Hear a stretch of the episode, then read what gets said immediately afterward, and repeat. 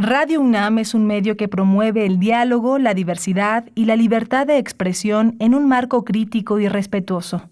Los comentarios expresados a lo largo de su programación reflejan la opinión de quien los emite, mas no de la radiodifusora.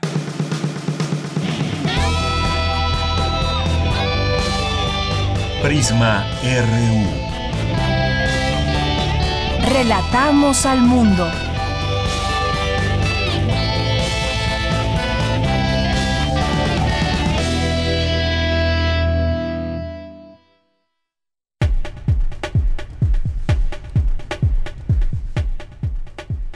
Muy buenas tardes, muchas gracias por acompañarnos ya en este día viernes, viernes 12 de marzo del año 2021. Todos los días es un gusto acompañarle, ya es viernes, le damos la bienvenida al fin de semana, esperemos que la pasen muy bien, eh, ya sea en su casa o cuidándose mucho si tienen que salir a algún sitio a trabajar. Recuerden eh, que seguimos con las mismas medidas sanitarias para evitar contagios y evitar enfermarnos de COVID-19. Así que pues todavía no es momento de salir a las calles como si nada, pero se han decidido salir, pues hacerlo con los cuidados pertinentes que ya sabemos y que a los cuales ya nos hemos acostumbrado a lo largo de todos estos meses. Bueno, espero que ya nos hayamos acostumbrado porque es la única manera de prevenir. Pues gracias por estar con nosotros aquí en Radio UNAM. El programa es Prisma RU y nos sintonizan en las frecuencias 860 de AM y el 96.1 de FM.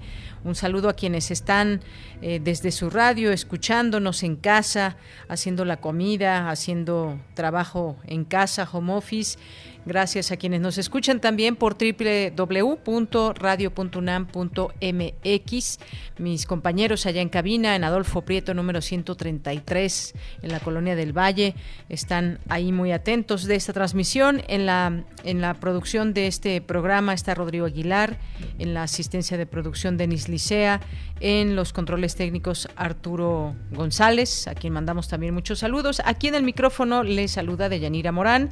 Los acompañaré a lo largo de estas dos horas, donde tendremos el día de hoy una conversación amplia con el doctor Ricardo Cortés Alcalá, que es director general de promoción de la salud. Vamos a preguntarle sobre varios temas como la vacunación, cómo va esta vacunación, se siente lenta por algunos eh, momentos y qué nos pueden decir sobre lo que está ya en marcha y sobre todo pues a un año de que se declarara como pandemia por la Organización Mundial de la Salud lo que estamos viviendo en el mundo. Así que no se lo pierdan, en un momento más estará por aquí con nosotros vía telefónica. Gracias a todas las personas que pues nos han hecho llegar mensajes también que pues nos solicitan también poder tener estas entrevistas con eh, de parte del personal de la Secretaría de Salud. Vamos a tener también una conversación sobre la Red Iberoamericana de Estudios sobre Materiales Orales. Si no saben de qué se trata, quédese con nosotros porque aquí va a estar su coordinadora, Berenice Granados Vázquez. Y vamos a tener, recuerden, en nuestra segunda hora, como todos los viernes, corriente alterna, no se lo pierdan, eh, con motivo del 8M nos tienen, nos tienen un contenido muy especial. Vamos a tener el refractario RU con Javier Contreras, Melomanía RU con Dulce Wet, nuestra información universitaria de todos los días, así que quédese con nosotros. No se olviden de las redes sociales, arroba Prisma RU en Twitter, Prisma RU en Facebook. Y desde aquí, relatamos al mundo. Relatamos al mundo. Relatamos al mundo.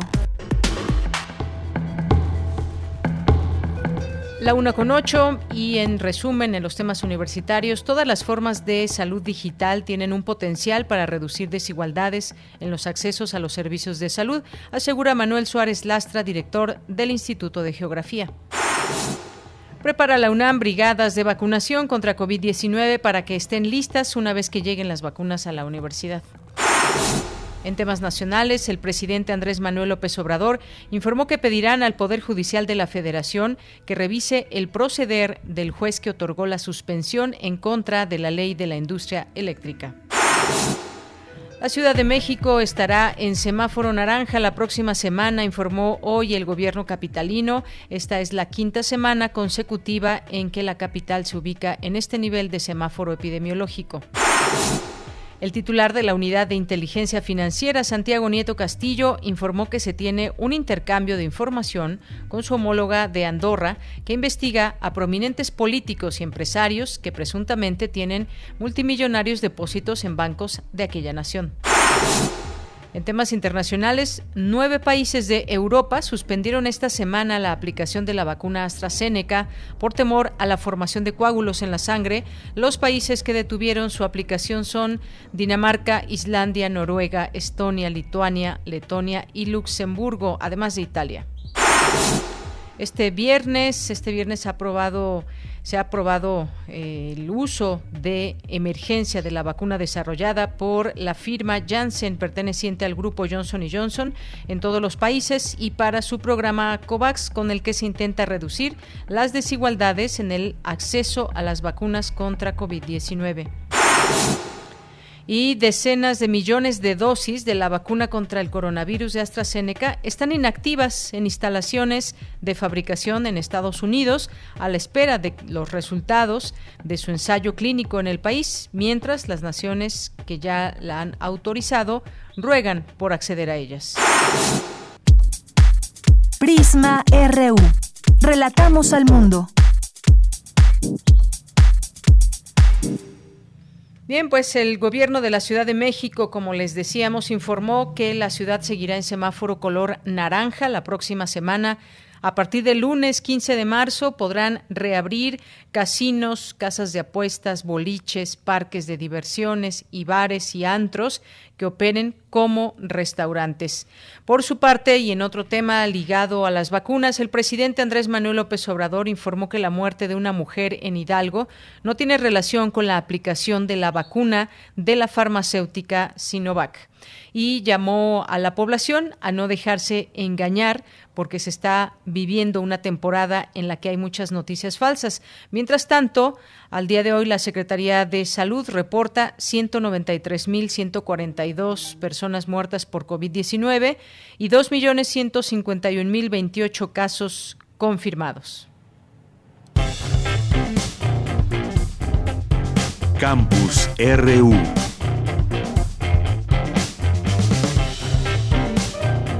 Una con once y entramos ya a nuestro campus universitario con Dulce García.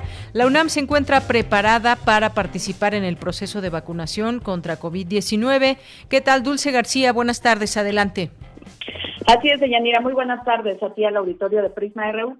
Deyanira, la UNAM ha tenido una participación importante en la vacunación para contrarrestar la pandemia por COVID-19, además de todas estas acciones que ha llevado a cabo la universidad para atender a pacientes con COVID ahora ha preparado ya a brigadas de vacunación que están integradas por voluntarios.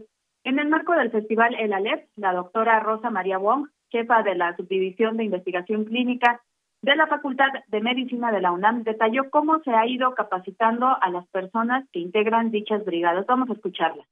¿Qué es lo que deben de hacer estas brigadas de vacunación en cuanto al tipo de vacunas, cómo se hace eh, la vacunación, qué efectos adversos hay que vigilar, qué hacer en caso de ciertos efectos adversos. Eh, estas brigadas de vacunación eh, se están ahorita, estos grupos que van a participar, se están capacitando en este momento para que en el momento que sea adecuado y necesario puedan participar en estas brigadas de vacunación. Y bueno, en este encuentro también estuvo presente el doctor Jorge Baruch Díaz Ramírez, quien es responsable de la clínica del viajero de la UNAM y quien dijo que en la instancia a su cargo cuentan ya con una amplia experiencia desde hace mucho tiempo en el tema de la vacunación, sobre todo en poblaciones con adultos mayores y adultos jóvenes. Vamos a escuchar al académico. Gracias a esta gran experiencia que tenemos, hemos estado em, eh, lanzando o cargando al sitio web de clínica de viajero.unam.mx eh, diferentes eh, monografías que eh, compatibles con la población general, para que sean entendibles, con las preguntas más frecuentes que tienen los profesionales de la salud que se están vacunando en estos momentos y que nos han alimentado de estas preguntas frecuentes y, ponerlas a disposición del público general, sobre todo para aquellos que tengan algunas dudas de qué vacunas se van a aplicar, cuáles son los componentes de las vacunas eh, por vacuna.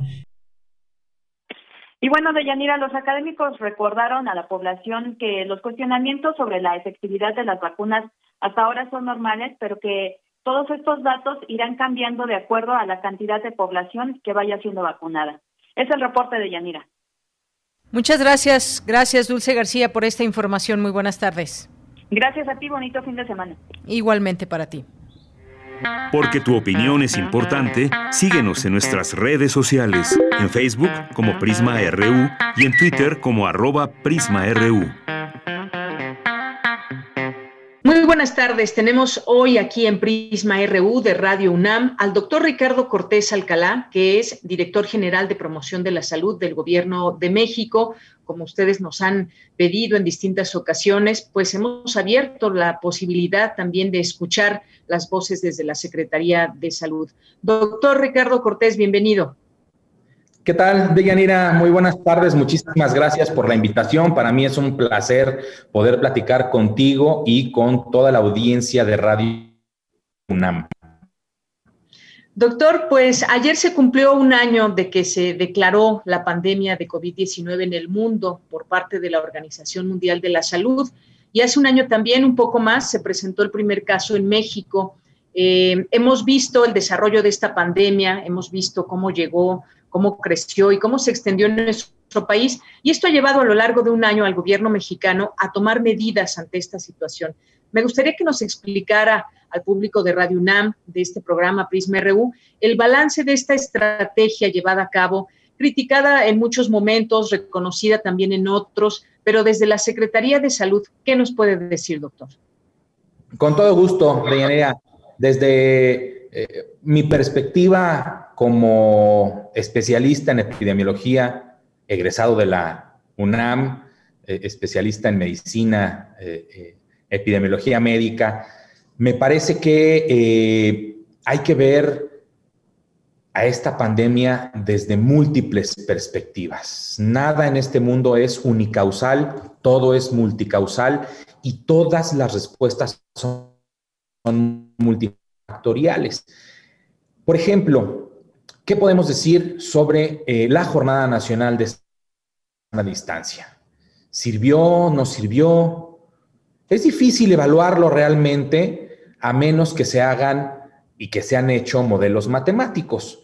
Pero en realidad, para decir si la estrategia de Jornada Nacional de Sana Distancia, que fue este confinamiento total del país, haya funcionado, la única forma de realmente poderlo ver sería si volvemos el tiempo atrás y no la ejecutamos y dejamos que las actividades hayan sido eh, sin ninguna restricción. Pero los modelos matemáticos ahí están, los ejemplos de otros países ahí están y ahí es en donde podemos ir aprendiendo. Podemos eh, eh, recordar cuáles fueron las respuestas sociales y gubernamentales de países como España e Italia en donde el pico eh, epidémico, en donde la curva epidémica de la primera ola fue mucho más intensa en menos tiempo que en lo que fue en México. Eso es aplanar la curva. Aplanar la curva no es dejar de enfermarnos. Esa es una falacia que alguien eh, inventó. Aplanar la curva es tener básicamente el mismo número de casos, pero en lugar de tenerlos en dos o tres semanas, tenerlo en varios meses. Esto lo que quiere decir es que ese mismo número de casos lo vamos a aplanar en una curva mucho más larga, más plana, probablemente con el mismo número de casos, pero con la capacidad del Sistema Nacional de Salud de atender a todas las personas que lo, que lo hayan eh, requerido algo que no se observó en, en ciudades como Nueva York, en donde se atendía a la gente en las calles, eh, en ciudades eh, eh, de otros países sudamericanos, en España, en Italia, en donde muchas personas no tuvieron acceso a un servicio para poder ser atendidos y algo fue algo que, que no sucedió aquí el número de personas que han perdido la vida ha sido mayor en nuestro país que en otros países, incluyendo el número total, el número absoluto o tasado por población también. Sin embargo, algo que, no eh, se toma en cuenta al hacer una crítica directa al número que desafortunadamente de personas han perdido la vida en nuestro país son otros factores. Vuelvo a lo mismo, el asunto multifactorial. Uno, una cultura de autocuidado de la salud que no se ha ejercido de forma correcta eh, eh, en nuestro país en décadas. Dos, eh, somos el número uno prácticamente en otra de las pandemias que han cobrado mucho más vidas que la, que la pandemia de coronavirus y que no vemos ninguna crítica a eh, las formas en que se ha manejado esta pandemia, que es la obesidad, el sobrepeso. Este problema de salud pública como obesidad y sobrepeso nos traen hipertensión, diabetes, etcétera. Y desde, desde un principio de la pandemia, la propia Organización eh, eh, Mundial de la Salud, a través de, la oficina eh, regional, la, Organización Panamericana de la Salud, dijo que en México habría un impacto mayor en materia de mortalidad que en muchos otros países del mismo nivel, tamaño, etcétera, tamaño de economía, por ejemplo, dadas las características del perfil epidemiológico de sobrepeso, obesidad, diabetes e hipertensión que no tienen otros, otros países. Y que cuando se compara con otros países que tienen problemas similares de eh, salud, eh, eh, de enfermedades crónicas no, no, infecciosas, como diabetes e, e hipertensión, entran otros factores, que es el factor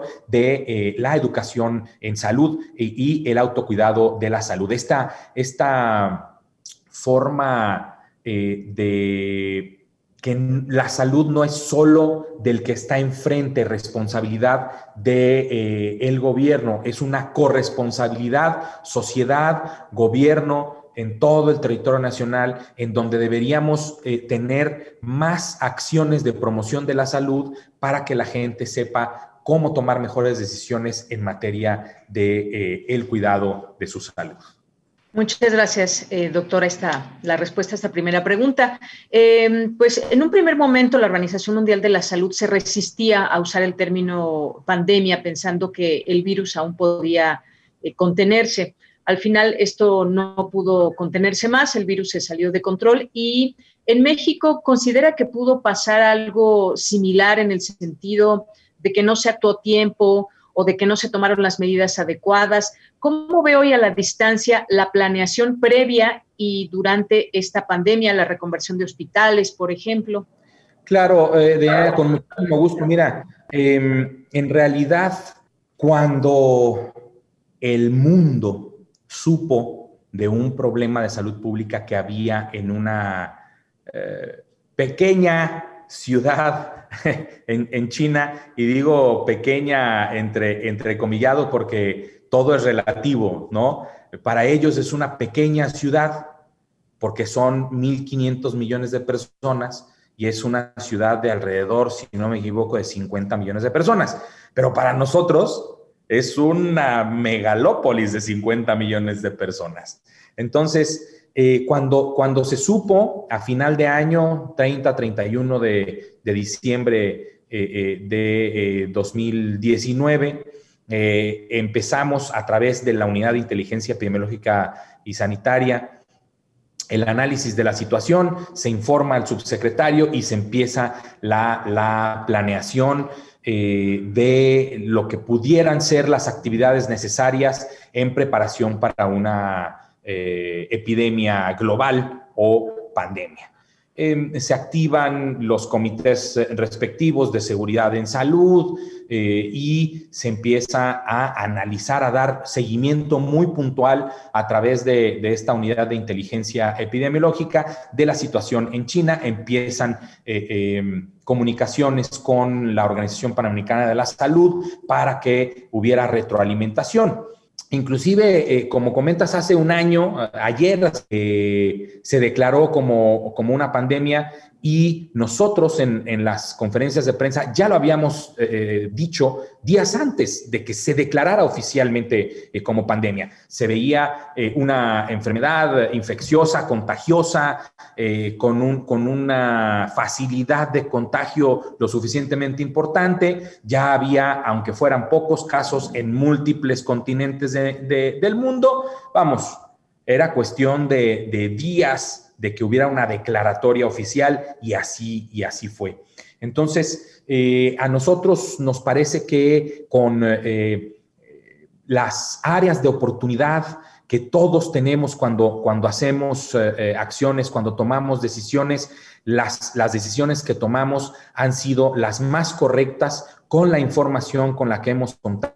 La Jornada Nacional de Sana Distancia se tomó cuando proyectamos el eh, punto de inflexión, ese punto en el que el crecimiento exponencial de los casos eh, eh, no, no habría de reducirse si no se actuaba en ese momento. Algo que me parece que es importante que, que todos sepamos es que de haber iniciado antes, un mes antes, con, esta, con este confinamiento total, el hartazgo, el síndrome pandémico del encierro que estamos ya sufriendo muchas personas habría sido antes y la gente se hubiera desconfinado, autodesconfinado antes también. Y entonces eh, eh, habría sido eh, mucho más afectada la curva epidémica de haberlo hecho antes, un mes antes, cuando no había una tasa de, de reproducción muy alta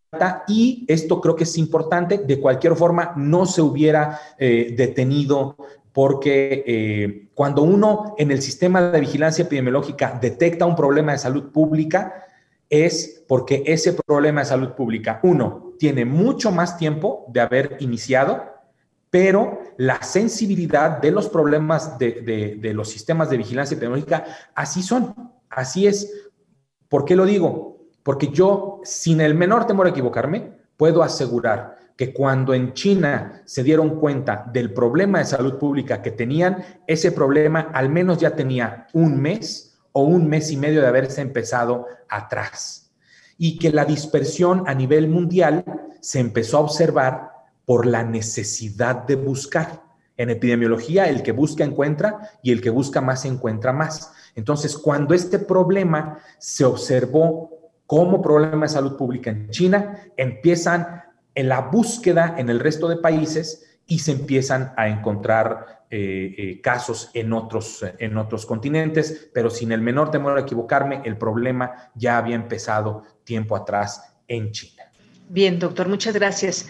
Ahora bien, quisiera pasar a este siguiente tema, que es la estrategia de vacunación, que ya está en marcha. Hay una sensación de que va lenta y no es algo propio de México, hay esa sensación en el mundo. Por obvias razones me ubico en México y le pregunto, ¿qué nos puede decir de la estrategia en marcha? ¿Qué informarle a los millones de mexicanos que esperan poder aplicarse la vacuna este año? Importantísima esta pregunta. Eh, también en epidemiología eh, nos tenemos que, comparar, ¿no? Eh, va, lenta comparada con, con qué? ¿Va lenta comparada con Israel? Pues sí, sí va muy lenta comparada con Israel. Israel tiene ¿cuántos millones de personas? Tiene la Como nueve, más o menos nueve millones. Nosotros solo de personas adultas mayores tenemos 15. Israel tiene el apoyo que siempre ha tenido de los Estados Unidos. Casa en donde se tienen dos farmacéuticas de, que están eh, eh, produciendo vacuna, Moderna y Pfizer, tienen ese apoyo, tienen recurso que también nosotros aquí tenemos, pero que estamos adquiriendo eh, de, diferentes, de diferentes farmacéuticas. De hecho, México es el único país en el mundo que tiene cinco vacunas con autorización para uso de emergencia. Y así, teniendo diferentes vacunas disponibles, tenemos más opciones. Ahora, ¿en qué no ha eh, participado México? En un error que han cometido muchos países, que es acaparar las vacunas. Oigan, pero si en México tenemos eh, asegurados para durante todo este año eh, eh, vacuna para 107 millones de personas. ¿Eso no es acaparar? No, no es acaparar. Acaparar es tener vacuna para el 400% de tu población. O sea, cuatro veces tu población. ¿Para qué quieres cuatro veces tu población en vacunas? Y eso está haciendo que otros países dejen de tener eh, esta oportunidad. Me parece que eh, México está recibiendo el número de vacunas que, ha adquirido hasta el momento, que va a haber una aceleración en, recibir estas, estas, vacunas en poco tiempo. Eh, poco tiempo, por favor, no lo lean como 24 horas, 48 horas. Poco tiempo es un mes. En un mes vamos a tener por, por millones, por semana, la... Eh, las diferentes vacunas para poderlas ir distribuyendo. Ahora, ¿por qué empezamos en, zonas rurales la vacunación? Por múltiples factores. De nuevo, la, multifactorialidad, multicausalidad de las cosas. Uno, las, vacunas se reciben eh, ahorita pocas dosis. Dos, si recibiendo estas pocas dosis aseguramos que las personas adultas mayores de las zonas más alejadas están vacunadas, estas personas, a pesar de que hay menos número absoluto de casos y de muertes, de cualquier forma se enferman y pueden fallecer. Pero entre más alejado estás, menos probabilidad de venir a un hospital de segundo nivel a recibir la atención que requieres y por lo tanto una potencial mayor probabilidad de fallecer. Proteges a todas las comunidades alejadas y luego todas las brigadas de vacunación nos concentramos en las áreas urbanas para que la velocidad de vacunación en las áreas urbanas, una vez que las vacunas lleguen por millones, sean la velocidad que necesitamos para ir avanzando. Y esto eh, puede llegar a ser, como ya lo vimos eh, eh, en otros días, 250 mil, 300 mil dosis por día. Entonces, em, me parece que, es importante reconocer que el programa, el que eh, eh, la política y la estrategia operativa de vacunación en México va caminando, va caminando de acuerdo a lo que vamos recibiendo en el número de dosis para eh, proteger a las, en primer lugar, al personal de salud, en segundo lugar, a las personas adultas mayores y de ahí para llegar a proteger a las personas de 50 años y más y con eso vamos a reducir de forma muy, muy importante el número eh, y la tasa de defunciones por COVID-19 y podremos regresar a tener muchas otras actividades socioeconómicas y educativas que son de vital importancia para nuestro país.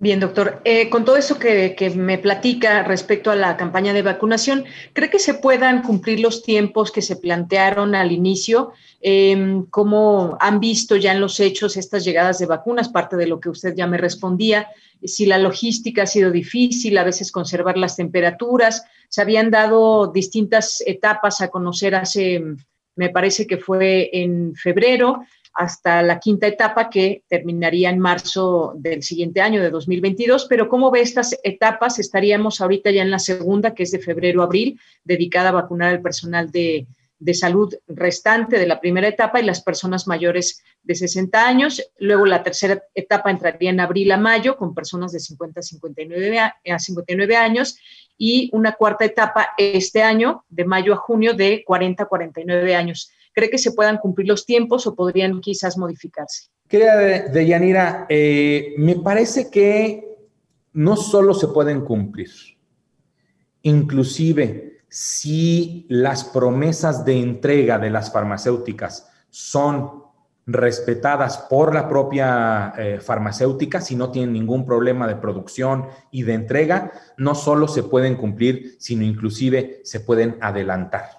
Esto querría decir que eh, tendríamos eh, eh, lo que en marzo de 2022 proyectábamos como ya vacunada la totalidad de la población susceptible a vacunar. Hay que recordar que las vacunas solo se pueden hasta el momento aplicar a partir de los 16 años. Con estas entregas, con estas promesas de entrega, podríamos ejecutar el plan completo antes de que termine este año 2021. Muy bien, doctor, muchas gracias. Y bueno, también le preguntaría, eh, pues, ¿cómo evalúa el, trabajo de los médicos en México y de todas las personas que han estado ligadas al sector salud en estos meses tan intensos? Mucho se ha hablado de ellos, eh, pero usted, ¿qué podría decir de todo ese trabajo que se ha realizado por parte de los médicos y todo el personal ligado a la salud durante todos estos meses? Lo resumiría en una sola palabra, Deyanira, extraordinario el trabajo del personal de salud que ha estado en la primera línea de atención a la pandemia de coronavirus ha sido extraordinario. Un amor, un amor por su profesión, un amor por su prójimo que los ha llevado a abandonar a sus propias familias, a enfermar e inclusive a fallecer, que solo podría este, resumirlo en, en esa palabra, extraordinario. Em, creo que el déficit de profesionales de la salud que tenemos en nuestro país, el envejecimiento de, estas poblaciones también y las otras pandemias que sufrimos como sobrepeso, obesidad, diabetes e hipertensión han mermado muchísimo eh, la cantidad de personas disponibles en, los, en nuestros equipos de, salud. Y las personas que a pesar de tener o de vivir con alguna condición que, los llevara a tener un cuadro más grave de coronavirus, algunos de ellos y de ellas han decidido continuar trabajando. ¿Por qué? Porque saben también que si utilizaban su equipo de protección personal de forma correcta, y ejecutaban las medidas básicas de prevención, estarían protegidos a pesar y protegidas a pesar de eh, el riesgo que esto, que esto conlleva. Entonces, a mí me parece que el actuar del personal de salud ha sido, vuelvo a, a repetirlo, extraordinario. Les agradecemos muchísimo desde eh, toda la sociedad el trabajo que, han hecho y eh, les aplicamos la vacuna. Pero ¿qué crees de Yanira?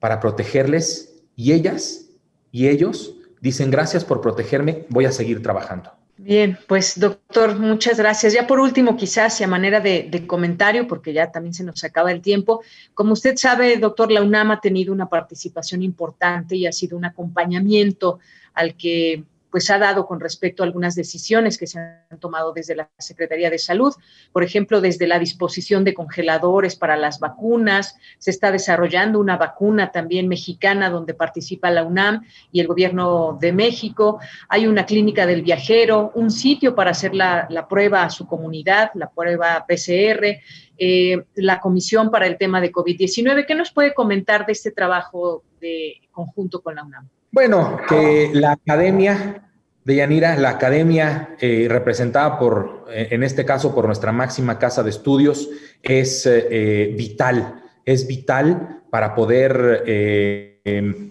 tener diferentes perspectivas sobre la preparación y respuesta, para hacer evaluaciones de cómo estábamos preparados como país antes de saber del problema, cómo fuimos llevando la preparación antes de que llegara a nuestro país el, virus, cómo ha sido el desempeño eh, social y de eh, las autoridades sanitarias, tanto federales como estatales, estatales y municipales, y eh, la academia eh, a través de la UNAM o a través del Instituto Nacional de Salud Pública, que además trabajan de forma conjunta eh, también para este tipo de evaluaciones, es, es impresionante, es útil, es vital y Em, una vez que la emergencia concluya, que yo espero que concluya eh, a, mediados de, este año, y eso es una esperanza por la forma en que estamos llevando a cabo la, estrategia operativa de, vacunación,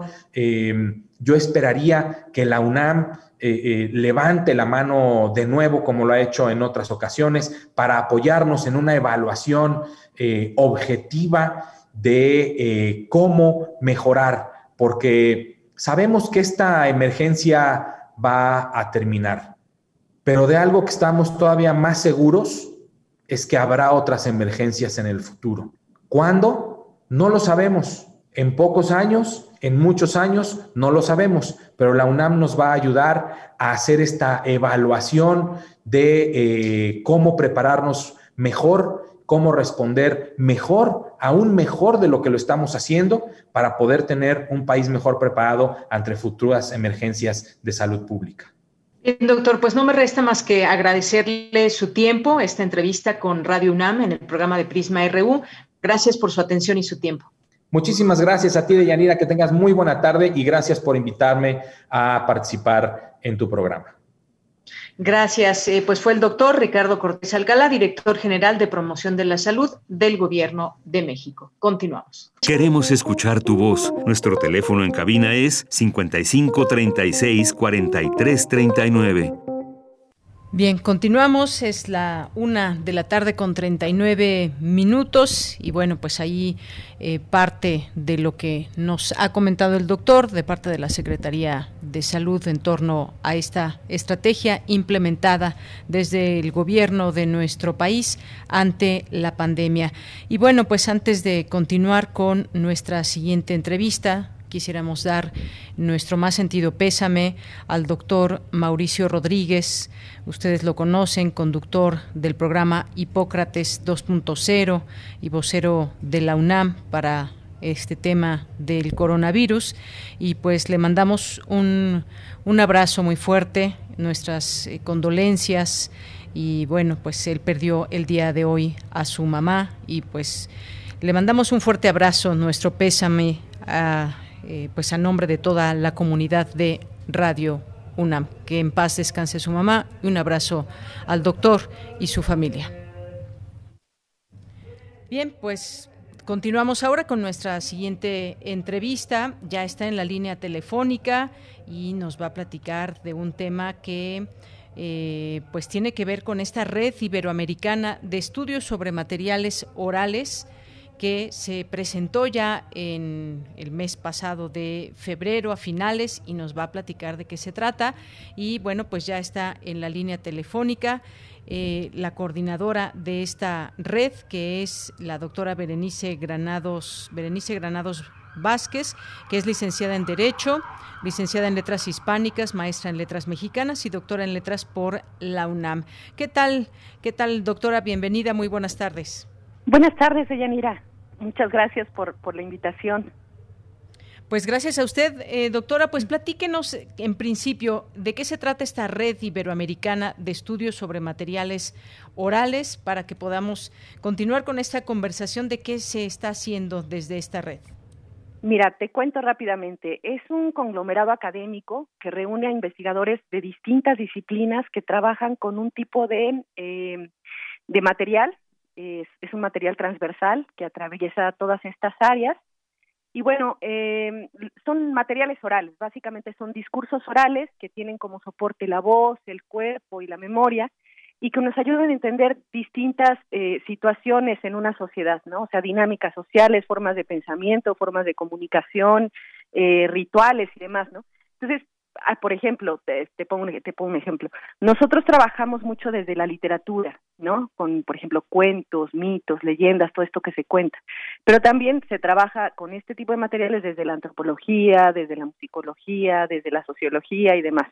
Entonces, lo que hacemos en la Riemo básicamente es eh, reunir a estos académicos que trabajan con estos materiales en alguna de sus etapas de documentación, de procesamiento o de análisis. Ese es así como a grandes rasgos lo, lo que hacemos en esta red. Muy bien, doctora. Sabemos que el pasado 25 de febrero se presentó en el Centro Cultural de, Morelia de la UNAM esta red iberoamericana de estudios sobre materiales orales, un evento sin duda importante donde pues usted estuvo presente junto con otras personas más de otros institutos, pero pues eh, esta plataforma, em, cómo se puede consultar o qué está derivado de este de este de esta presentación. Sí, claro, mira, te cuento, la, la red lo que está proponiendo en un primer momento es la creación de una página web que reúne información sobre los distintos grupos que la conforman. Eh, esta plataforma se puede consultar en, la página web del laboratorio www.lalmo.unam.mx diagonal RIEMO, ¿no? la, la Red Iberoamericana de Estudios sobre Materiales Orales. Y bueno, lo que se puede ver en esta página eh, son distintas cosas, ¿no? Eh, por un lado, información sobre los grupos, eh, es decir, dónde están, dónde se encuentran, qué, cómo, cómo trabajan y demás. Y otra de las cosas bien interesantes que contiene esta página web es que desarrolla micrositios específicos para los distintos miembros de la RIEM. Entonces, hay grupos de investigación que están como muy consolidados, que tienen sus propias páginas web, pero hay otros que no, o sea, que trabajan también con, con cuestiones de discursos orales, pero que no se han dado a conocer. Entonces, esta red lo que pretende es generar estos micrositios para que el público y entre nosotros mismos que trabajamos con este tipo de temas, eh, podamos consultar ahí mismo los materiales, o sea, los productos que se están generando desde cada grupo de investigación.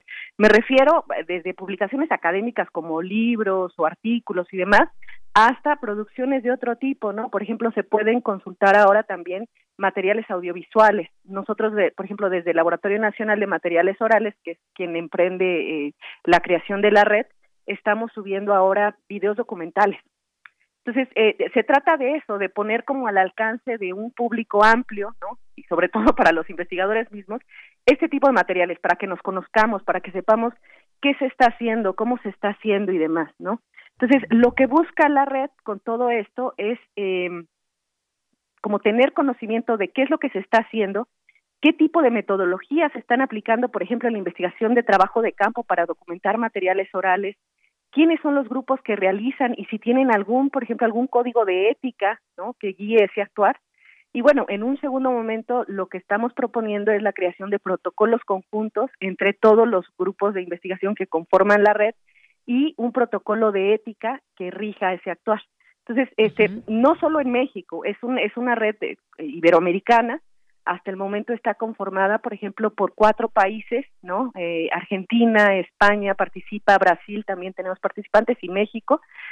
Son 18 instituciones académicas las que están aquí involucradas, eh, más de, mm, en total, me parece, son 18 grupos de investigación que involucran a 117 investigadores. Muy bien, doctora. 115. Y, justamente le quería yo preguntar qué tipo de materiales son para que las personas que nos estén escuchando pues sepan de qué tipo de materiales se tratan, qué publicaciones, porque como usted bien nos dice son artículos, son distintos eh, eh, materiales proporcionados por los miembros pertenecientes a esta red de estos países que nos menciona. Incluso interesante saber que esto está pasando en México porque incluso pues se habla de que en España no se dispone todavía de tecnologías como las que se cuenta aquí en México y que permiten eh, pues guardar o tener todo este micrositio y que sin duda es importante para todos estos estos materiales. Sí, claro. La verdad es que eh, te digo que sobre todo los micrositios son, son espacios muy, muy ricos. eh, no todos los materiales son descargables, hay grupos de investigación que solamente están subiendo como sus títulos y demás, pero hay, hay grupos de investigación que sí están abriendo esta consulta totalmente libre, ¿no? Entonces, se pueden descargar, te digo, desde discos hasta cuestiones de, de artículos, eh, también material discográfico, videográfico, es que eh, justo los discursos orales son tan ricos, ¿no? Que te permiten eh, trabajarlos desde formas transversales y desde muy distintos productos. Entonces, eso es lo que también se está poniendo como en evidencia a través de este de esta página web, ¿no? O sea, que dependiendo del público al que está dirigido es el producto que se está generando. Claro. Y bueno, pues sí, solamente recordar, son libros, artículos, artículos álbumes discográficos, eh, productos audiovisuales, entre otros, que pues se realizan con toda esta, de toda esta red y se conjuntan en este micrositio. ¿Algo más que quiera agregar, doctora, sobre, sobre esta red? Pues mira, nada más decirles que es una red que, que es un espacio en construcción, ¿no? Que es una red que está en crecimiento y que poco a poco se unen más y más personas y, bueno, esperamos llegar a, a, todos los países de Iberoamérica, ¿no? Para eh, realmente tener una noción, una idea como más clara de qué se está haciendo desde las distintas disciplinas con materiales orales, que finalmente a todos nos enriquece, ¿no? No importa del área al que del área a la que pertenezcas, o sea, finalmente creo que se pueden aprovechar las distintas metodologías y demás de trabajo. Muy bien.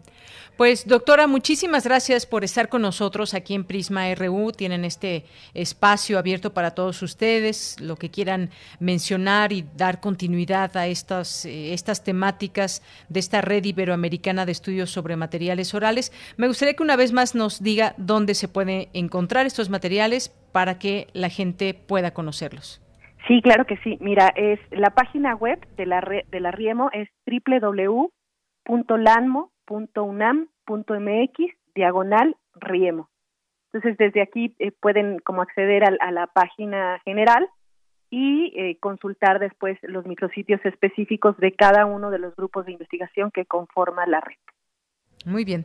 Pues doctora, muchísimas gracias. Gracias por estar con nosotros aquí en Prisma RU. Este es su espacio y pues seguimos atentos a lo que suceda desde la Red Iberoamericana de Estudios sobre Materiales Orales.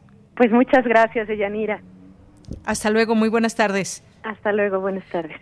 Bien, pues fue la coordinadora de esta red, Berenice Granados Vázquez, licenciada en Derecho, en Letras Hispánicas, maestra en Letras Mexicanas y doctora en Letras por la UNAM. Continuamos. Porque tu opinión es importante, síguenos en nuestras redes sociales, en Facebook como Prisma RU y en Twitter como arroba PrismaRU.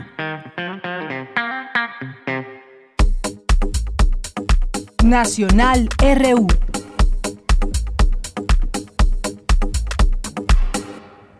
Bien, pues continuamos aquí en Prisma RU, algunos temas nacionales que queremos compartir con ustedes. Uno de ellos, y aquí hemos estado hablando de esta ley eléctrica que presentó el presidente Andrés Manuel López Obrador, ¿Qué, ¿Qué, incluye esta ley? ¿Cuáles son los cambios primordiales que se presentaron o qué cambia con respecto a lo que tenemos hoy con el tema de electricidad. Y bueno, pues la noticia hoy es que al menos una docena de juicios de amparo han sido promovidos contra esta ley de la industria eléctrica del presidente López Obrador, por lo que un juez federal ordenó suspenderla de manera provisional. Y es que el pasado 10 de marzo, hay que recordarlo, el juez segundo de distrito en materia administrativa, especializado en competencia económica, radiodifusión y telecomunicaciones de la Ciudad de México, eh, concedió tres suspensiones provisionales para que el decreto por el que se reformó la ley de la industria eléctrica no entre en vigor. En tanto, ayer concedió otras cuatro suspensiones en el mismo sentido, por lo que suman en total siete frenos ya a esta reforma. El decreto fue publicado el 9 de marzo eh, y según el diario oficial de la Federación entraría en vigor al día siguiente, pero ese 10 de marzo al menos una docena de empresas presentó amparos contra la reforma. En 2020, este juez reconoció, o conoció más bien de los amparos tramitados contra la política energética publicada por la Secretaría de Energía al frente de Rocío Nale. Uno de los que otorgó fue la organización Greenpeace. Y bueno, pues sigue todavía esta polémica ante la aprobación de la ley eléctrica y ahora pues esta suspensión o suspensiones temporales para que la ley no entre en vigor de qué manera se lleva a cabo todo esto o cuáles son las razones, lo iremos analizando, por supuesto, en siguientes días aquí en este espacio. Y bueno, hay un tema que sin duda preocupa al principio decíamos lo que mencionó el presidente López Obrador al respecto y bueno pues ya la Secretaría de Salud eh, dio a conocer eh, desde el día de ayer que investiga la muerte súbita de mujer de una mujer tras recibir la vacuna de COVID-19 y pues tenía una afección cardíaca, es lo que se conoce al día de hoy. El día de ayer, a través de la conferencia vespertina de la Secretaría de Salud, donde estuvo el doctor Hugo López Gatel a través de video, eh, videollamada, pues eh, habló de este tema e informó que pues había eh, recibido la vacuna de COVID-19 elaborada por Sinovac y que uno de los eventos que está bajo estudio es este lamentable hecho fatal que se presentó en una persona de 75 años de edad y bueno pues fue un evento de muerte súbita así lo así lo determinó con esos con esa descripción. Y bueno, pues comentó además que también se, se, le realizó a la mujer una autopsia con el objetivo de esclarecer las causas de su fallecimiento y se determinó que tenía una afección cardíaca.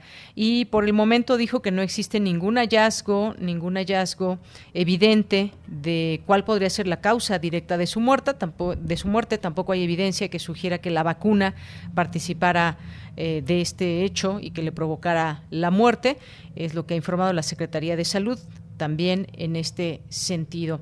Y bueno, pues también hay otros temas ligados a las vacunas y tiene que ver con que nueve países de Europa suspendieron la aplicación de la vacuna AstraZeneca por eh, ciertos temores.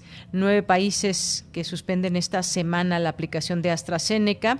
Eh, por ejemplo, en el caso de Noruega, Dinamarca e Islandia suspendieron el jueves su aplicación, mientras que Austria dejará de suministrar un lote de este biológico a pesar de las, eh, las declaraciones que se han dado para tranquilizar a la población.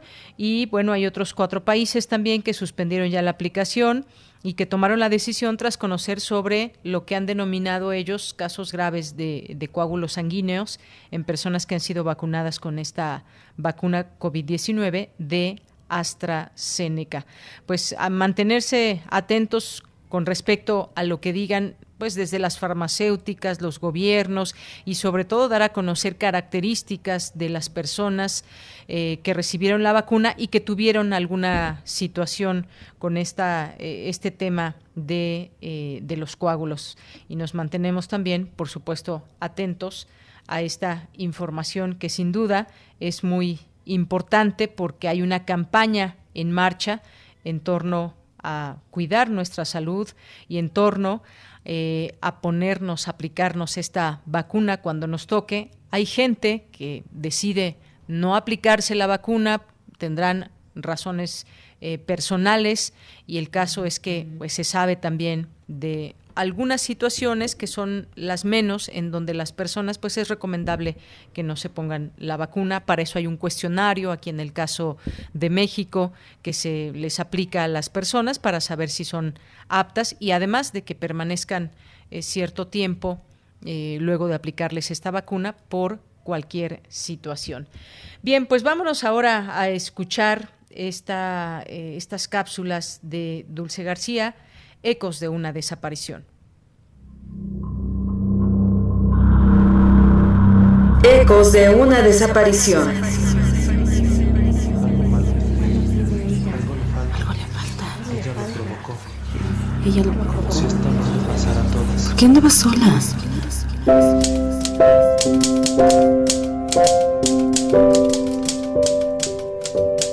Cintia Estefanía Espinosa Rodríguez. Con 22 años de edad, Laboraba como mesera por las tardes y obrera por las noches.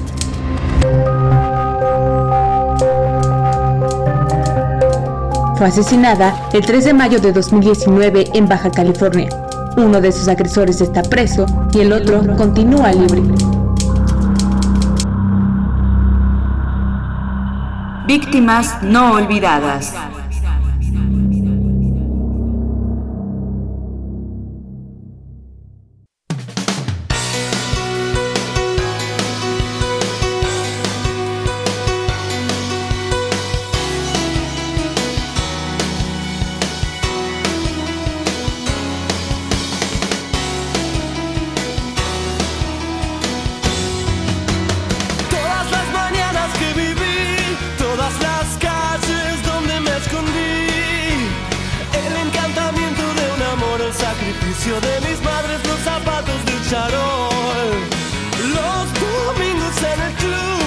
salvo que Cristo sigue hacia la cruz. Las columnas de la catedral y la tribuna gritan.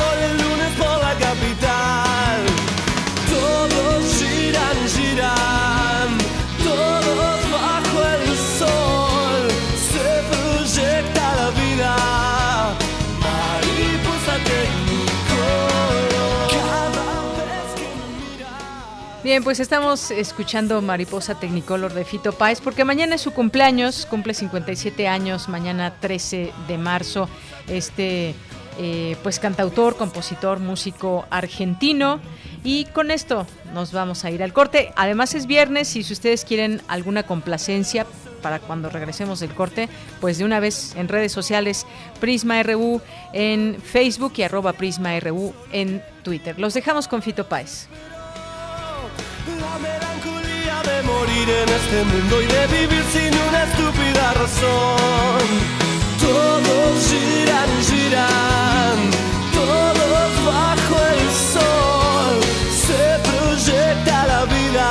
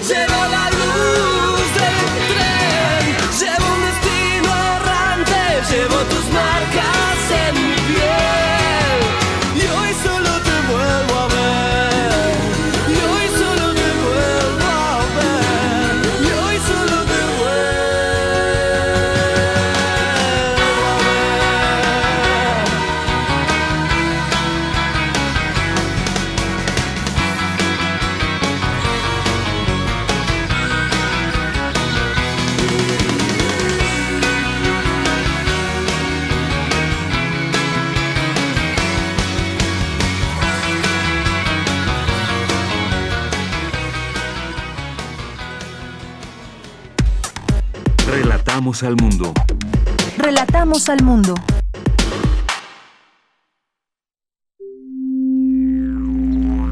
...860 de AM... ...96.1 de FM... Correo electrónico radio arroba unam punto mx. XEUN. Radio UNAM. Experiencia sonora.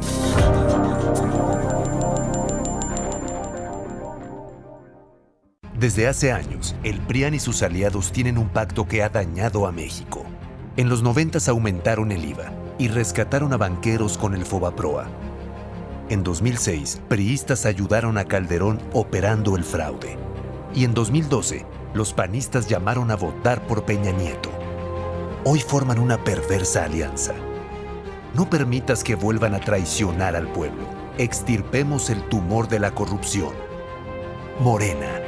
¿Te falló la 4T? Es de sabios reconocer y corregir. Morena prometió un cambio a México, pero trajo los peores gobiernos estatales y municipales del país. Hoy somos de los países con la tasa más alta de muertes por COVID en el mundo, sin apoyos al sector productivo para cuidar los empleos y el ingreso familiar. Todo gracias al mal manejo de Morena en la pandemia. A puro capricho y ocurrencias, ya son más de 150 mil defunciones Y dos millones y medio de empleos perdidos. Llegó la hora de corregirlo. Cambiemos hacia el futuro. Esto es Acción por México. PAN. Alay de Fopa, la maestra, la poeta, la militante, dejó una crónica radiofónica del feminismo en los años 70 y 80. ¿Qué tanto ha cambiado la vida de las mujeres desde entonces? Foro de la Mujer, serie declarada Patrimonio Cultural por la UNESCO. Lunes, miércoles y viernes a las 17 horas. Mujer, un ser que trata de saber quién es y que empieza a existir. Radio UNAM, experiencia sonora. Dos conchas, rilete y oreja. Serían 35 pesos. Claro que sí, señorita. ¿Bolsa de papel o plástico? El polietileno de una bolsa de plástico tarda 150 años en degradarse. Prefiero el papel. No, pues el que sabe, sabe. Cuando conoces, decides mejor. Estas próximas elecciones, infórmate para tomar la mejor decisión en www.ism.mx, porque quien sabe, sabe. Instituto Electoral Ciudad de México. A los partidos nos toca hacer campaña con responsabilidad y respeto por las normas sanitarias. A los medios nos toca difundir información veraz. A quienes votamos nos toca analizar las propuestas. Al INE, a quienes estamos en las mesas de casilla y a las y los observadores electorales nos toca organizar y vigilar las elecciones. Y a ti te toca salir a votar cuidándote y cuidando de todas y todos. Las elecciones las hacemos todas y todos. El 6 de junio el voto sale y vale. Contamos todas, contamos todos. INE. Aire recibes, metal vibrante, brisa que orienta a los extraviados y estremece a los amorosos. La música para trompeta, salsa, jazz, balada, está en Viento de bronce. con Juan Arturo Brennan, lunes a viernes 6.40 de la mañana y 15 horas. Radio UNAM. Experiencia sonora. Prisma RU. Relatamos al mundo.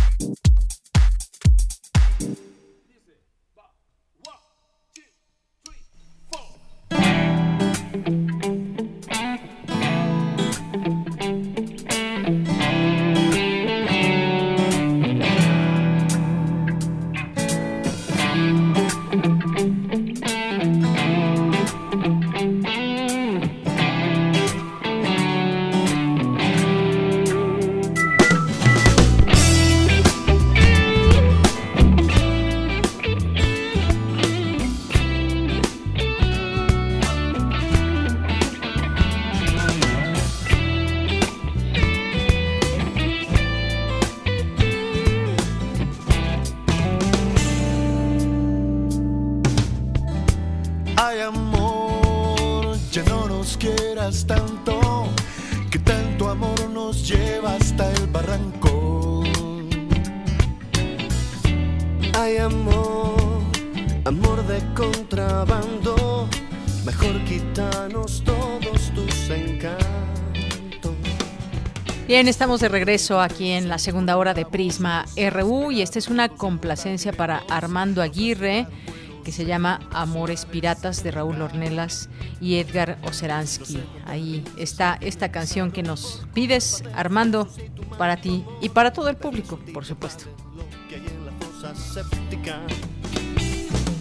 Amores piratas, amores que matan sin miedo a la luz del sol.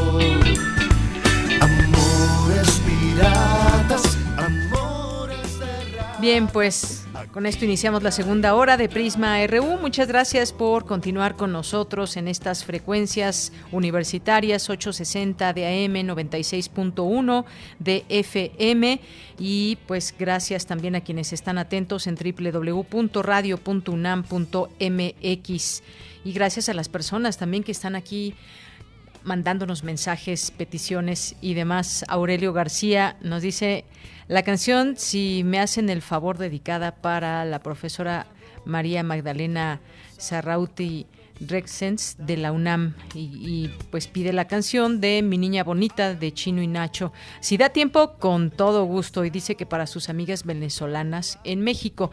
Gracias Aurelio, un, un abrazo. Armando que pues nos pedía justamente esta canción. Gracias a César Soto. Misael Neoténico que nos pedía esta canción que nos pides, ya la pasamos justamente hace si no mal recuerdo, hace una semana, eh, Misael, muy buena canción y muchas gracias, pero pues ya, ya la pasamos, esa canción de Yo vengo a ofrecer mi corazón. Muchas gracias y te mandamos un saludo. Si tienes otra, pues bueno, dinos y ojalá que nos dé tiempo. Eh, también nos dice Armando Aguirre que esa canción de Fito Páez es una de sus favoritas. Gracias por las noticias y la compañía. Diogenito nos dice, yo le decía que con lo que ahora lleva México, 2.880.000 alcanzaría para vacunar a poco más del 30% de la población de Israel. Para alcanzar esos valores, nosotros necesitamos vacuna de más de 40 millones de personas.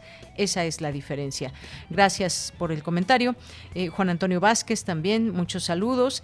Y también Diogenito que nos dice, si bien no dijo algo diferente a las conferencias diarias, sí fue muy importante su participación, por cierto, en lo que dijo de comparado con que hoy comentaba con una persona que decía que Israel ya lleva más del 50% de vacunación, pero Y aquí nos dice, yo le decía que con la que ahora lleva México y bueno, pues estas cantidades, sí, de pronto, pues hay países que van más rápido y hay países también que tienen mucho menos población que en México. ¿Cómo nos podemos comparar? Digo, es importante quizás hacerlo, pero pues tenemos que tomar en cuenta varios, varios elementos. Digo, el caso de Estados Unidos, que tiene también muchísimos, eh, muchos más millones de habitantes que en México, eh, pero pues allá la realidad es otra, porque tienen las vacunas ya, están solamente distribuyéndolas, ya están las vacunas.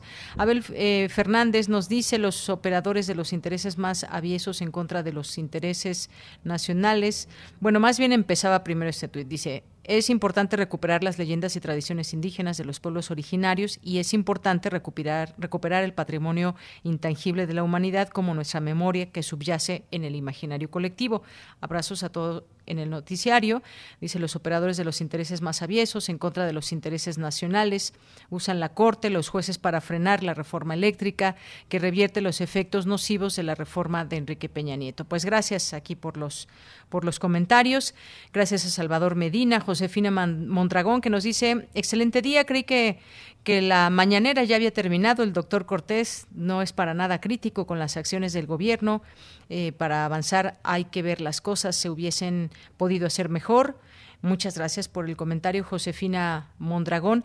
Aquí, pues, debíamos algunas personas que nos han, nos habían insistido con esta eh, con alguna entrevista de parte de la Secretaría de Salud y bueno pues aquí está y pues queríamos sobre todo en el marco de, de, que ya se cumple un año de esta pandemia y del primer caso en México hace, hace poco menos de un mes, pues queríamos platicar sobre estos temas y que se hiciera un análisis de la estrategia llevada hasta el día de hoy aquí en, en nuestro país. Andrés Mar nos dice muy buena entrevista, gracias. ¿Podrían después considerar una entrevista con el doctor Gatel, pues este espacio está abierto para el doctor Gatel o cualquier otro doctor de la Secretaría de Salud, con mucho gusto. Andrea Smart dice saludos sonoros a todo el equipo que hace posible Prisma RU. Buen fin de semana. Salvador nos dice, es un hecho que el doctor Ricardo Cortés Alcalá defiende la estrategia gubernamental, pero los números son fríos y muestran, demuestran que la estrategia ha sido equivocada en muchos aspectos, prevención, equipamiento hospitalario, llegamos tarde a la compra de vacunas, etcétera. Gracias, Salvador Medina por su comentario. Eh, David Castillo nos dice gracias por el invitado, por el super invitado de lujo. Gracias también a Rosario Durán Martínez, aquí presente, a Guerrero, a José Ramón Ramírez, un saludo afectuoso que nos manda, muchas gracias, saludos hasta Oaxaca. Felipe, ya en sintonía, muchas gracias a nuestros amigos del Suayet de la UNAM, eh, Mario Navarrete, Gaby Yale, muchas gracias, a Ipuma, eh, también a Carmen Valencia, a Aerotecamac, también a Hunter, a Oscar y a todos ustedes que nos van escribiendo aquí en Prisma RU. En un momento más, también ya nuestros amigos de Corriente Alterna estarán presentes por aquí. Y nos dice Mauricio Maniao, dice, no, no es de Fito, pero puedes poner eh, Pipeline o Pipeline de Ventures, Pipeline de Ventures. Un saludo acompañado eh, siempre a Prisma y atentos a estos casos mortales aislados por vacunación. Bien, pues muchas gracias y y aquí estamos atentos. Vamos a ver si da tiempo las canciones, por supuesto que las pasamos. Y bueno, nos vamos ya a la información. El Instituto de Geografía organiza seminarios sobre salud digital, enfoques actuales, aplicaciones y desafíos. Y me enlazo ya con Vicky, que está en la línea telefónica. Vicky, buenas tardes. Hola, ¿qué tal, Bella? Muy buenas tardes a ti y al auditorio de Prisma RU. Desde la geografía es muy importante el tema de la telemedicina y otras formas de salud digital que han tomado relevancia en este contexto de la pandemia de COVID-19, pues ha permitido hacer cambios y reorganizar, reordenar los modos de entrega de los servicios de salud, así como acelerar los ritmos de respuesta de acceso a los mismos en sectores vulnerables, por lo que puede ser una alternativa para cubrir lugares lejanos a las ciudades donde suelen estar concentrados los servicios de salud. Así lo señaló Manuel Suárez Lastra, director del Instituto de Geografía, al inaugurar el seminario Salud Digital, Enfoques Actuales, Aplicaciones y Desafíos. Escuchemos. En ese sentido, pues todas estas formas de salud digital tienen un potencial en reducir desigualdades en el acceso a los servicios de salud. Es evidente que la salud, digital tiene una componente geográfica que es por demás relevante y que es parte del propósito de este seminario. Me parece importante señalar que todas estas ventajas que se mencionan, pues no están exentas de retos, ¿no? Y de la reducción de otras desigualdades que van más allá del acceso físico a los, sistemas de salud, que tienen que ver con el acceso a Internet, y también creo que a entender los límites que existen para este tipo de prácticas médicas. Por su parte, Flor López, del Programa de Apoyo a Proyectos de Investigación e Innovación Tecnológica y coordinadora del seminario, destacó la importancia de analizar qué tanto la pandemia se ha convertido en un punto de inflexión, si es un catalizador o no, para beneficio o perjuicio en pro de la sociedad a través del sistema de salud. Y dijo, también es importante analizar si es necesario cambiar este sistema de salud pues muchas estrategias implementadas en América Latina han funcionado de manera parcial. Entonces dijo, es importante reflexionar qué alternativa se necesita para darle la dimensión que requiere la salud digital. Escuchémosla. Creo que ahora más que nunca es muy importante otra vez voltear a ver a la salud digital. Este, creo que ha habido muchos procesos en este trayecto. Este, en México, desde hace más de 40 años, estamos teniendo actividad en la salud digital, la telemedicina, la telesalud, la e-salud. Es uno de los países que pues a veces se entiende como referente de la salud digital en América Latina, pues estamos viendo que no se está materializando en muchos aspectos de la medicina y estamos teniendo un rezago de salud muy importante. Bueno, pues temas referentes a esto que dijeron los especialistas es lo que contiene este seminario, el cual pues se podrá consultar en la página YouTube y en las redes sociales del Instituto de Geografía. Bella, este es mi reporte. Vicky, muchas gracias. Buenas tardes. Buenas tardes. Y bueno, pues nos vamos ahora con Cristina Godínez, especialista, habla sobre la protección de los derechos de las mujeres víctimas de violencia. Adelante, Cristina. Buenas tardes, Deyanira. Un saludo para ti y para el auditorio de Prisma RU. En el marco del Día Internacional de la Mujer, el Instituto de Investigaciones Bibliográficas organizó la conferencia sobre la protección de los derechos de las mujeres víctimas de violencia. Claudia Vázquez Ortuño, de la Comisión Nacional de los Derechos Humanos, dijo que en México existen distintos mecanismos para su protección. En este sentido, se refirió a los programas que atienden dicha problemática. Sin embargo, de la legislación a la acción hay un hueco enorme. ¿Por qué? Porque no es, es la manera en la que no podemos pensar que solamente a partir de la legislación es que las cosas van a cambiar. La legislación tiene que estar acompañada de un montón de cosas más, ¿no? De una política pública con perspectiva de género y derechos humanos, con reglamentos reales y claros para que las y los servidores públicos terminen de entender que es su obligación respetar los derechos de las mujeres y de las niñas, que tengamos que tener una conexión con sociedad civil, con los espacios académicos, educativos, para que esta cosa legislativa que tenemos tan grande, ¿no? O sea, las leyes, las reformas,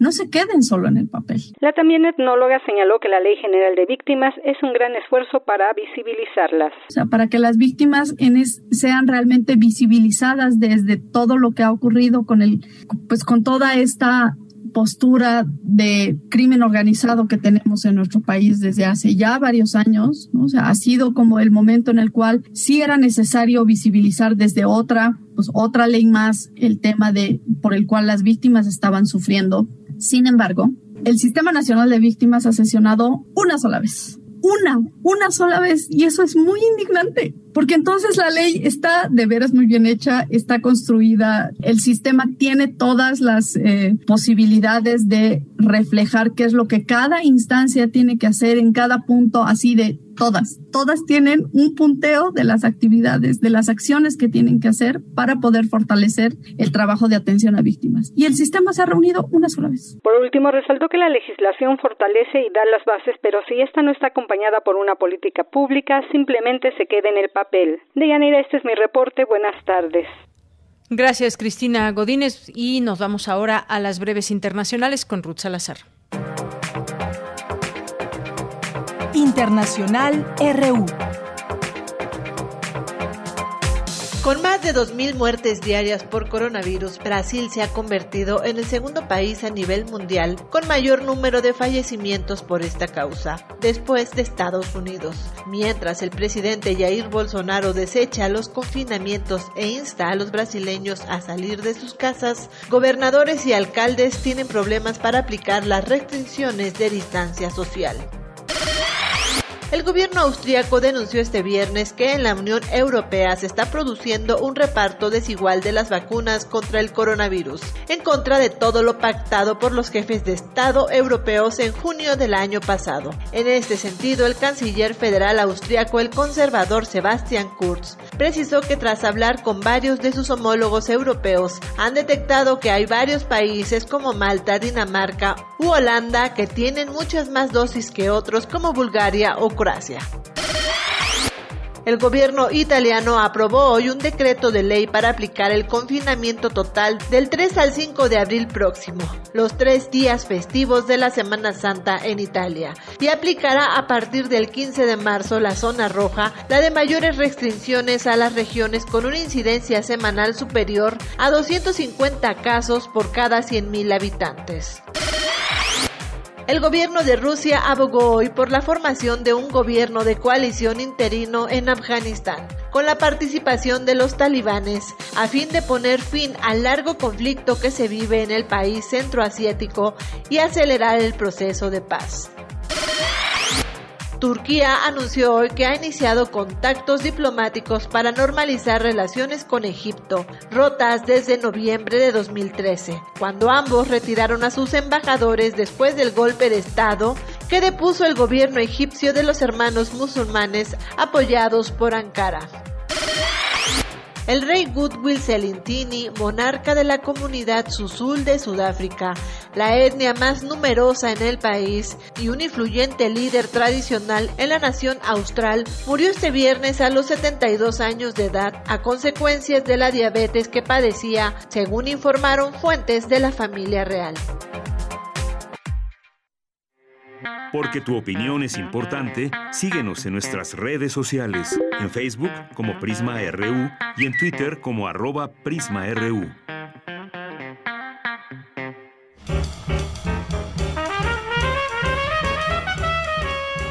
Corriente Alterna. Periodismo veraz y responsable. Un espacio de la Coordinación de Difusión Cultural, UNAM.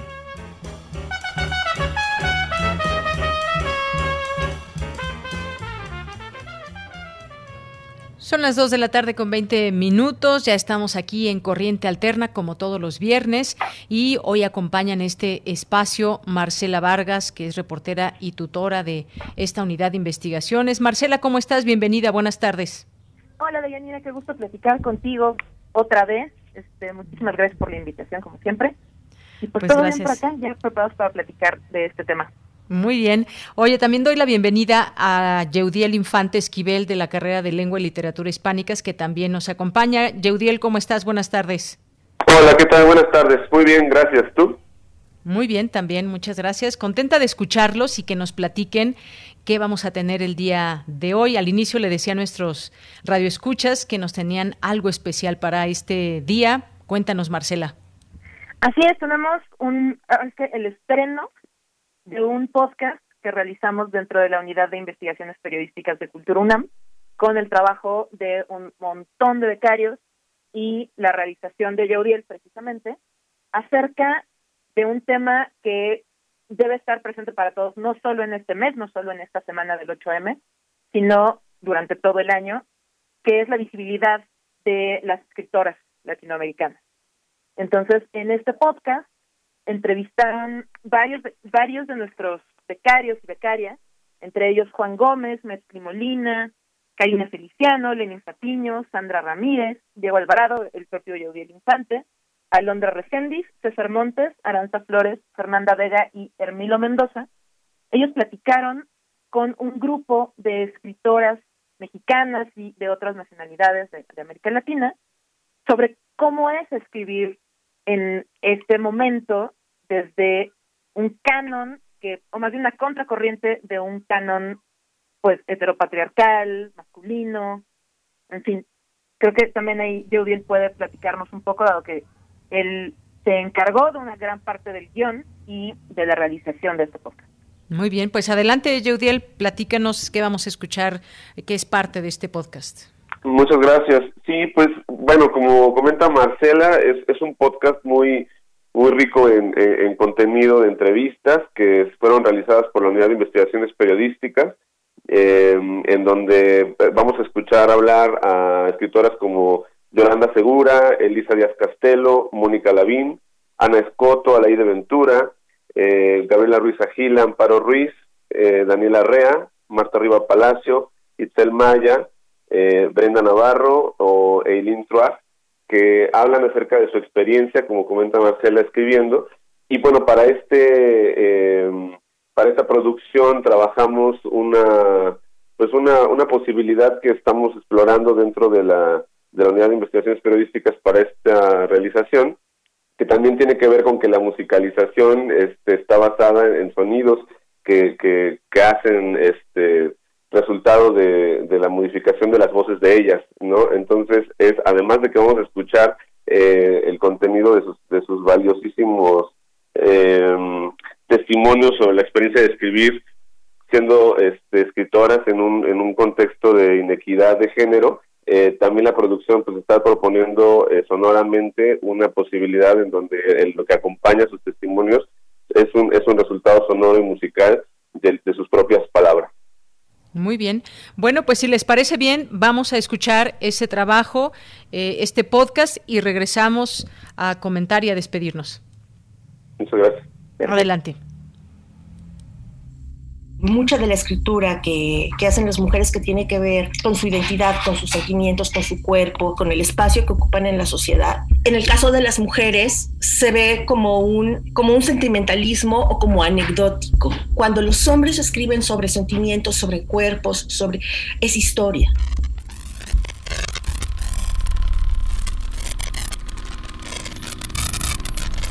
Corriente alterna.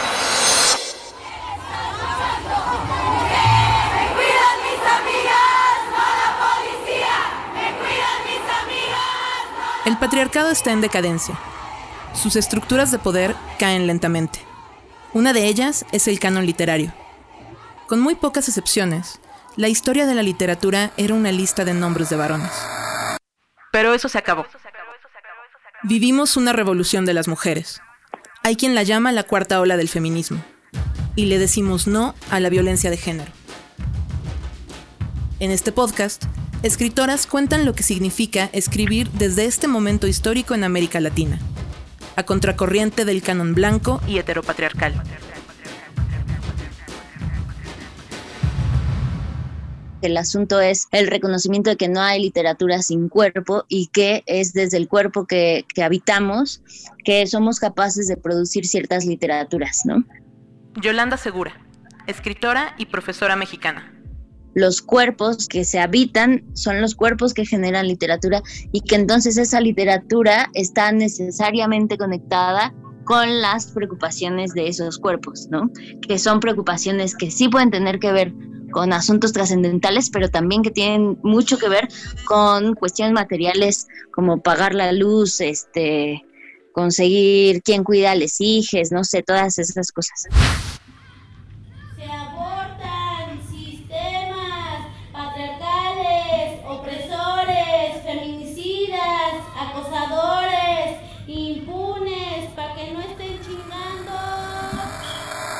Yo llevaba una antología que eran dos grandes tomos, Biblia de más de mil páginas cada uno, de poesía inglesa, y eh, de, esos, de esas dos este, antologías solamente habían dos mujeres, me parece.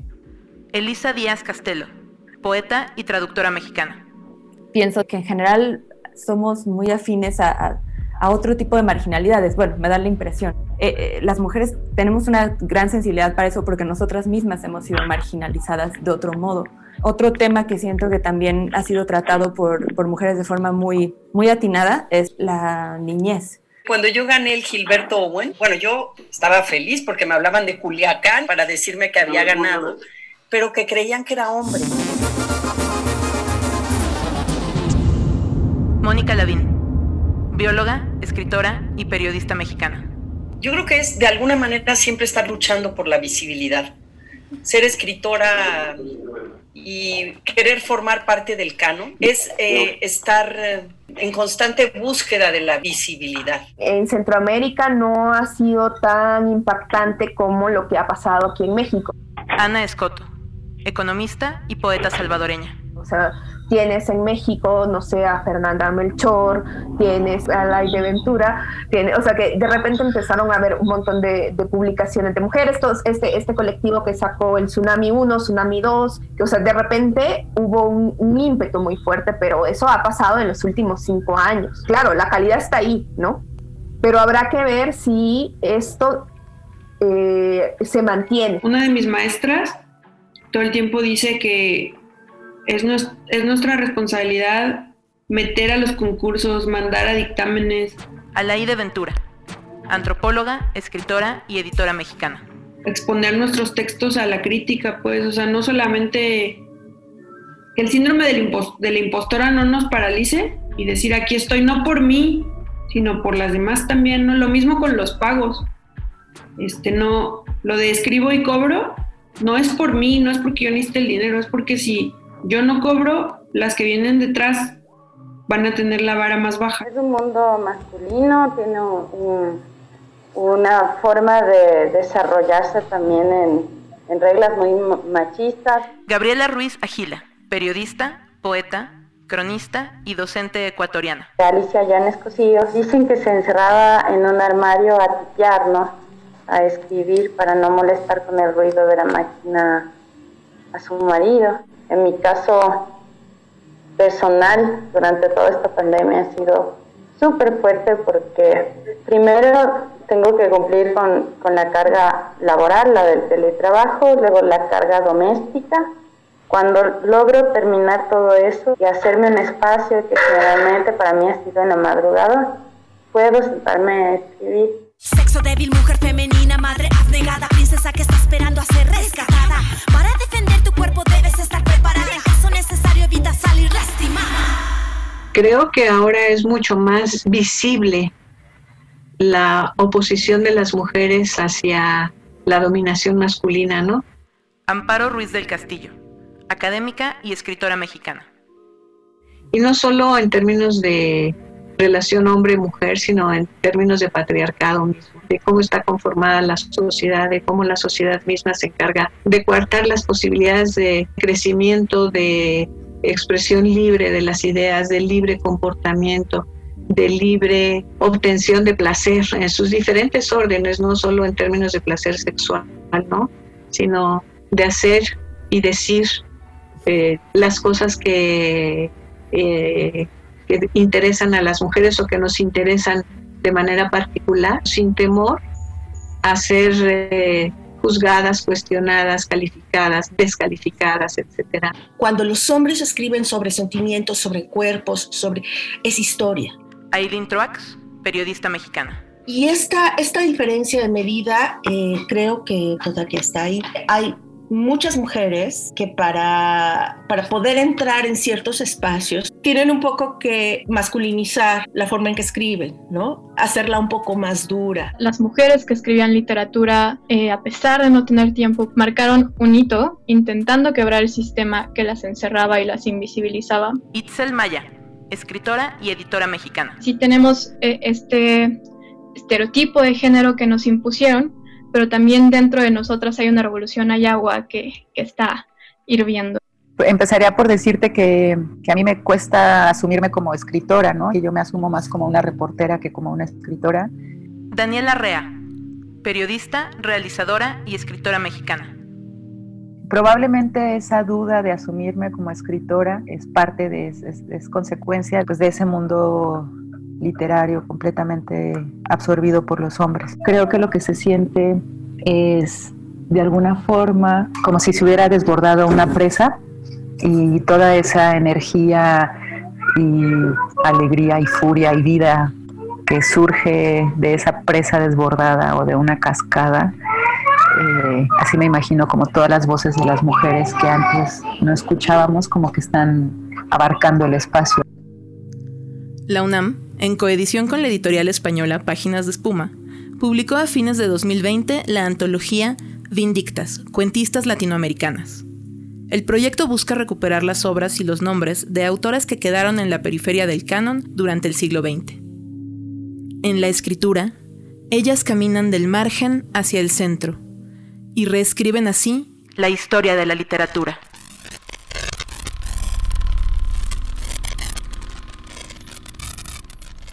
Corriente alterna.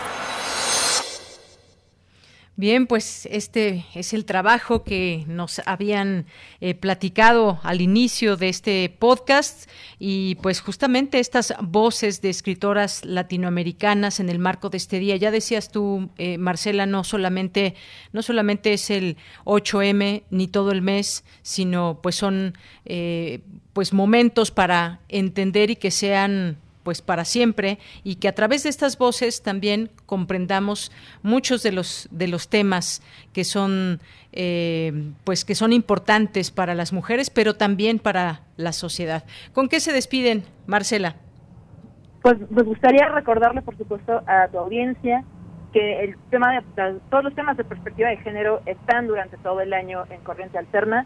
Hay un reportaje en particular que también fue un trabajo colectivo realizado por nuestros becarios y becarias que se llama Vindictas hacia un canon feminista en la literatura, se publicó en febrero de este año y trata también sobre esta visibilidad o esta necesidad de visibilidad de las mujeres escritoras latinoamericanas a partir precisamente de este volumen publicado por la UNAM en coedición con la editorial Páginas de Espuma.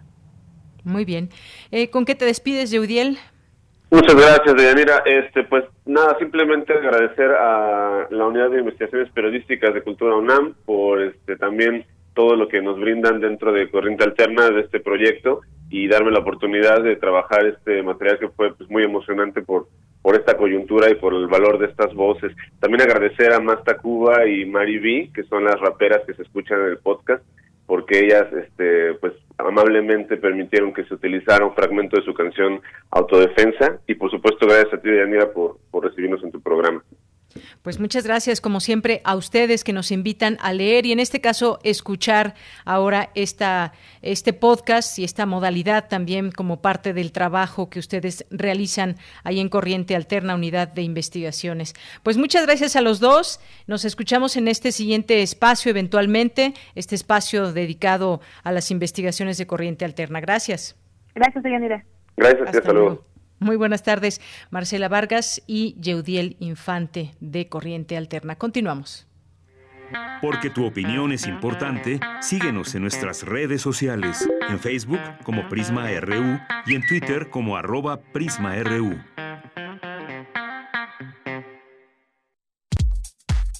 Prisma RU. Relatamos al mundo.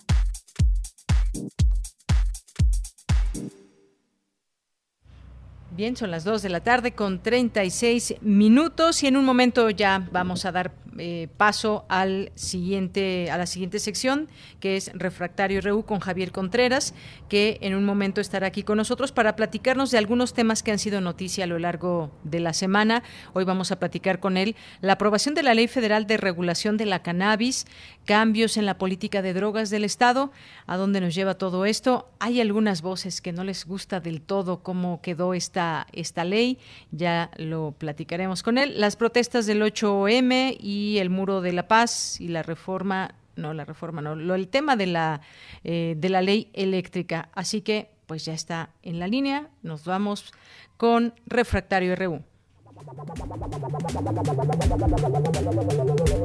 El refractario, RU.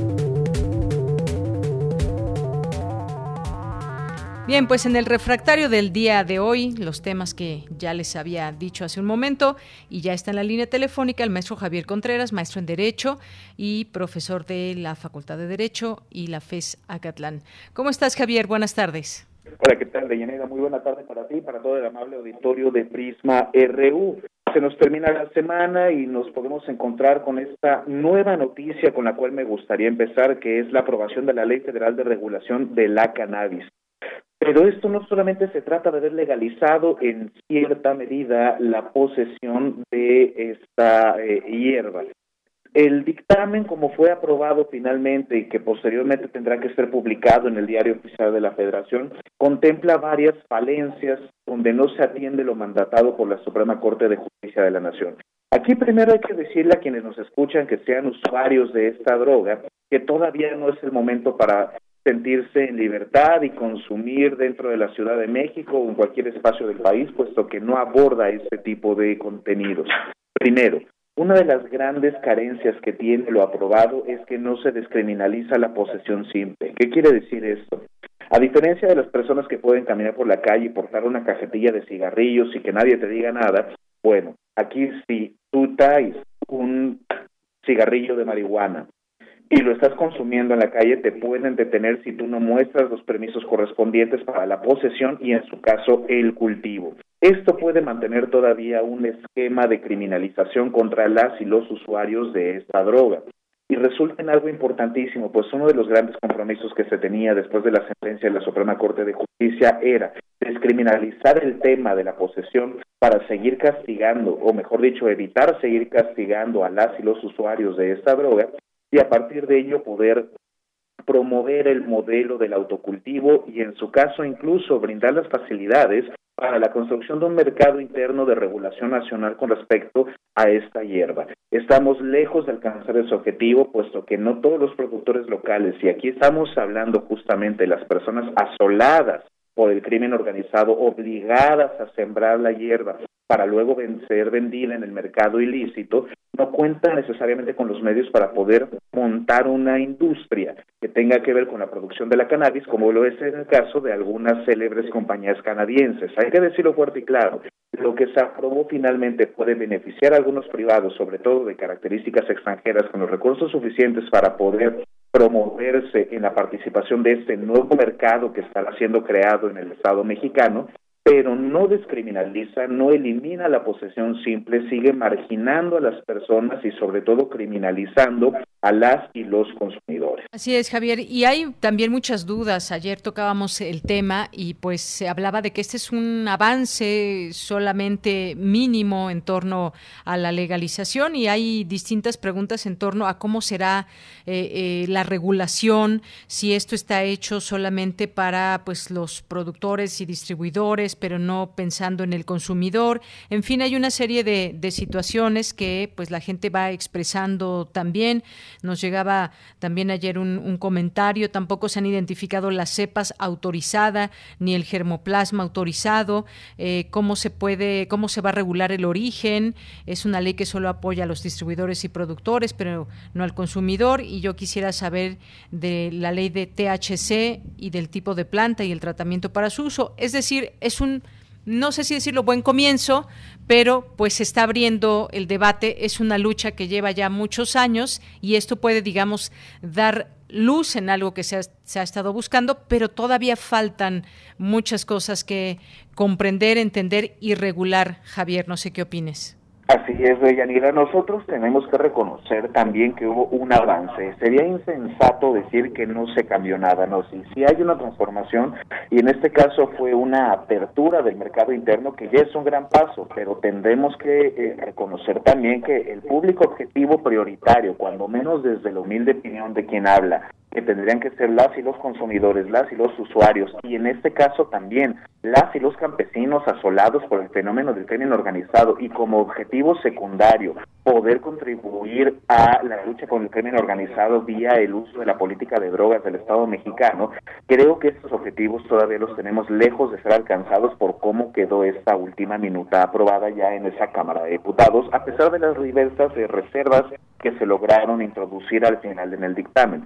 El tema, creo yo, clave se encuentra en el asunto de la posesión simple, que no deberían existir tampoco tantos permisos o regulaciones para poseer y, en su caso, autocultivar. Y en todo caso, también se tendría que estar pensando en la privacidad y en el manejo de la información de quienes vayan a solicitar estos permisos, porque podría tenderse a convertir también en una suerte de criminalización indirecta o una posesión de información innecesaria que el Estado no debería requerir para poder facilitar el consumo. Es decir, si esto no se lo pide al consumidor de tabaco, a la consumidora de alcohol, ¿por qué sí pedírselo al consumidor de cannabis?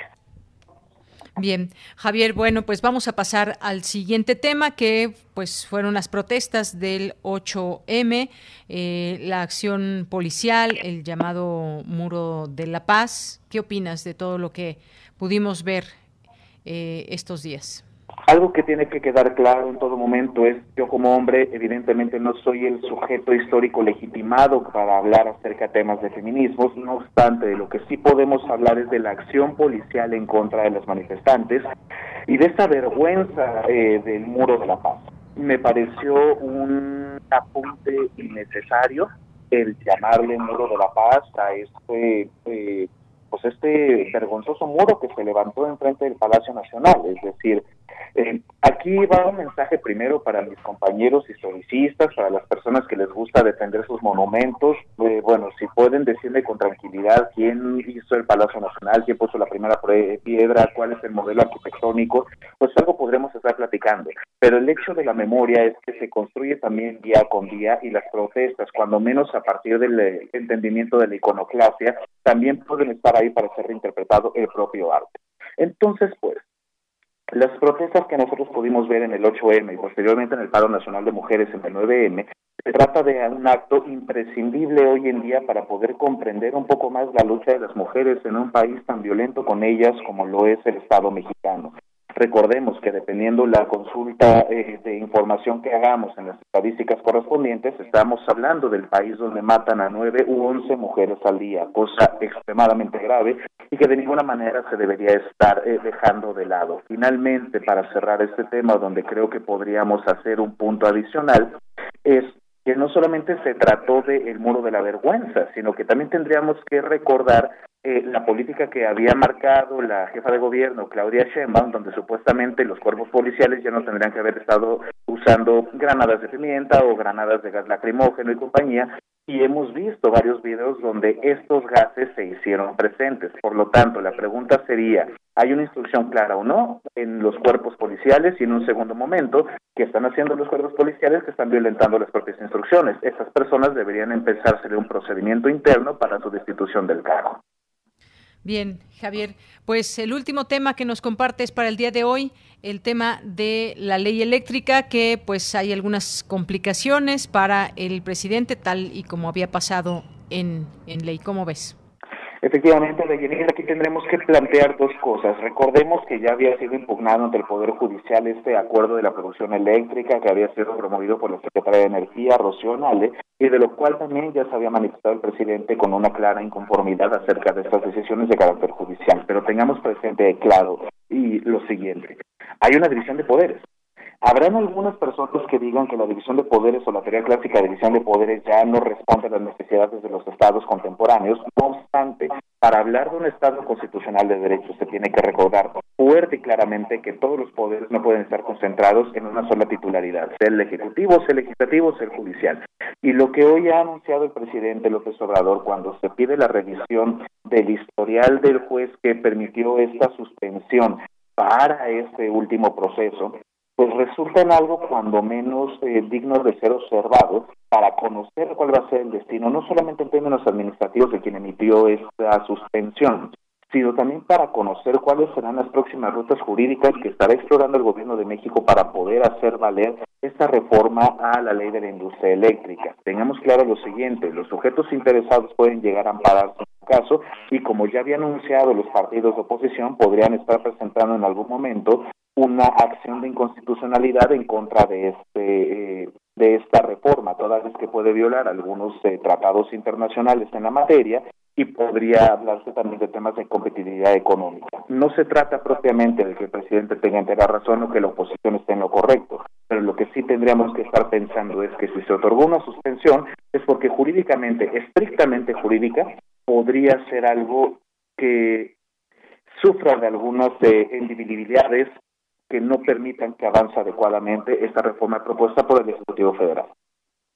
Bien, Javier, pues estaremos en ello analizando pues durante los siguientes días. Es un tema importante también. ¿Qué, qué se echa para atrás o cuál es lo nuevo y cómo, cómo sería de aquí en adelante? Pues muchas gracias, Javier. Que tengas un buen fin de semana. Muchísimas gracias, Deyanira, y para todos nuestro amable auditorio de Prisma RU, cuídense mucho y que tengan un excelente fin de semana. Muchas gracias, un abrazo, hasta luego. Relatamos al mundo. Relatamos al mundo.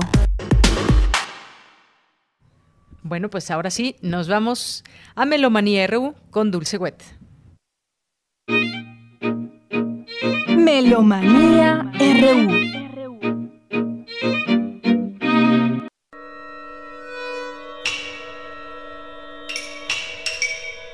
Muy buenas tardes de Yanira, muy buenas tardes Dani y amigues melómanes de Prisma RU.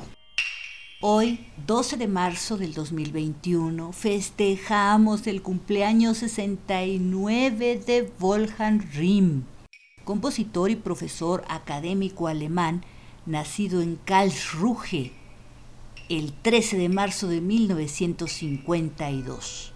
Es director musical del Instituto de Música y Medios Nuevos de la Universidad de Música de Karlsruhe y ha sido residente en el Festival de Lucerna y el Festival de Salzburgo. Fue honrado como oficial de la Orden de las Artes y Letras en el 2001. Su corpus musical incluye más de 500 obras de gran variedad en estilos y sonidos.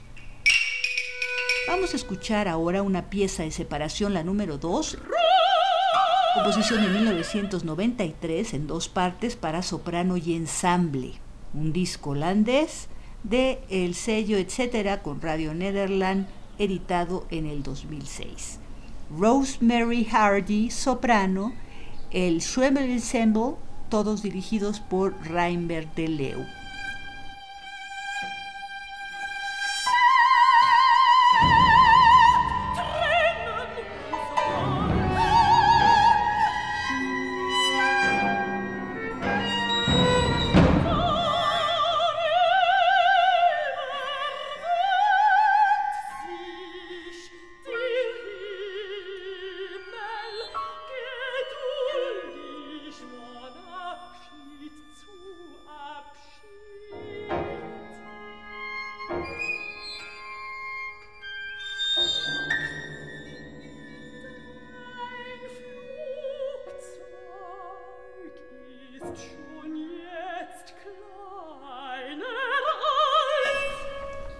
Los invitamos a la programación musical dedicada a mujeres en la música aquí en Radio UNAM por AM, FM, todos los fines de semana, desde la madrugada hasta bien entrada la noche. Y en el programa Testimonio de Oídas, durante todo marzo y quizás unos cuantos días de abril, tendremos a las paisajistas sonoras Latinoamérica Escucha, un proyecto que realizan tres plataformas de Colombia, Perú y Argentina, donde recibieron 42 paisajes sonoros de 10 países de Latinoamérica realizados por artistas sonoras, mujeres todas. Sintonícenos a la una de la mañana, martes y jueves, con sus retransmisiones sábado y domingo a la misma hora.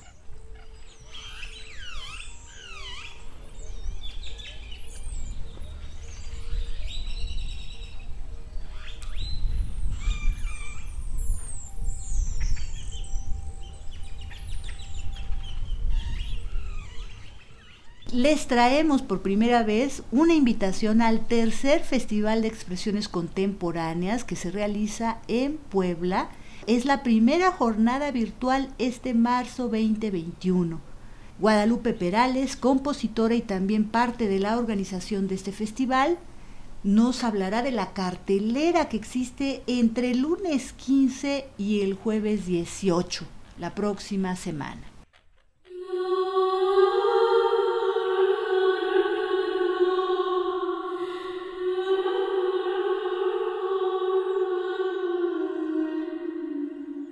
Buenas tardes, amigues melómanes de Radio UNAM. Yo soy Guadalupe Perales y hoy quiero hablarles un poquito del Festival Expresiones Contemporáneas, que será realizado de manera virtual del lunes 15 de marzo al 2 de abril.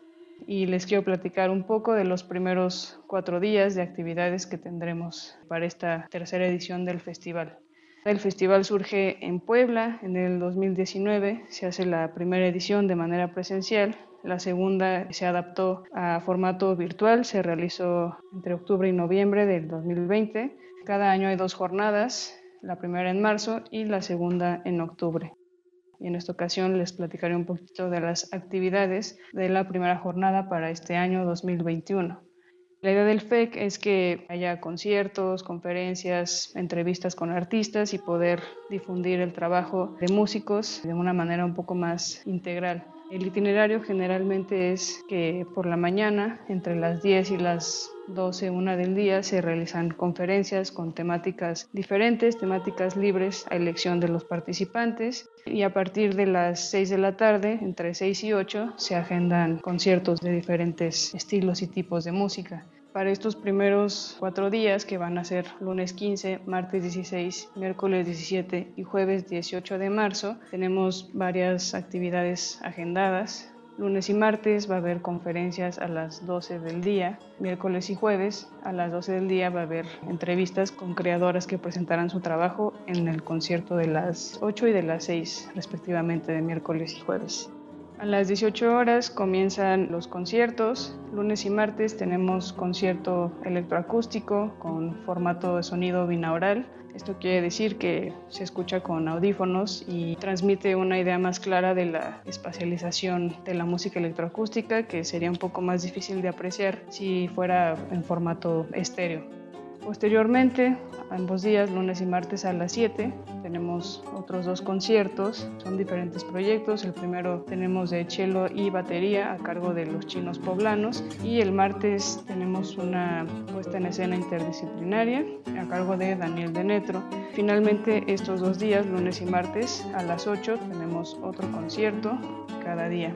Uno es un performance multimedia a las 8 a cargo de Alejandro Reyes Catelpa también organizador del FEC, y Ali Mezcal. Y el martes 16 tenemos otro performance multimedia a cargo de Nicolás Banda a las 20 horas. El primer concierto del miércoles 17 es a las 18 horas, un videoarte a cargo de Carlos Chinchillas, con apoyo de la Capilla del Arte de Puebla. Y el jueves 18, también a las 18 horas, tendremos un concierto a cargo de improvisadoras Karina López de México, Flavia Goa de Brasil y Rita María también de Brasil.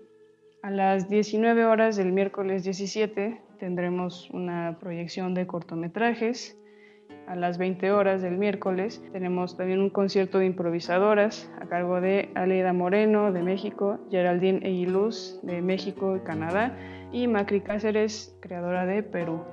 Y el jueves 18 a las 20 horas tenemos un concierto de electrónica en vivo a cargo de Jonathan Carrasco.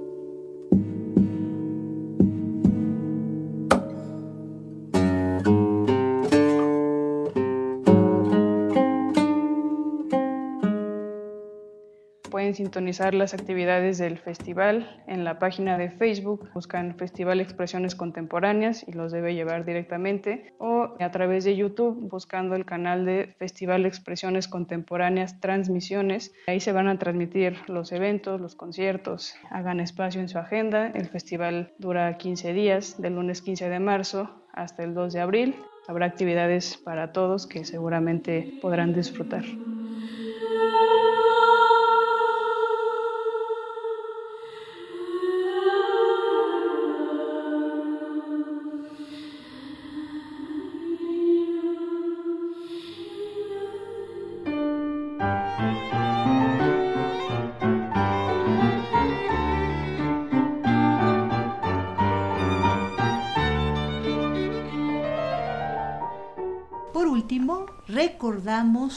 El fallecimiento de Frederic Coulau, un día como hoy, pero de 1832.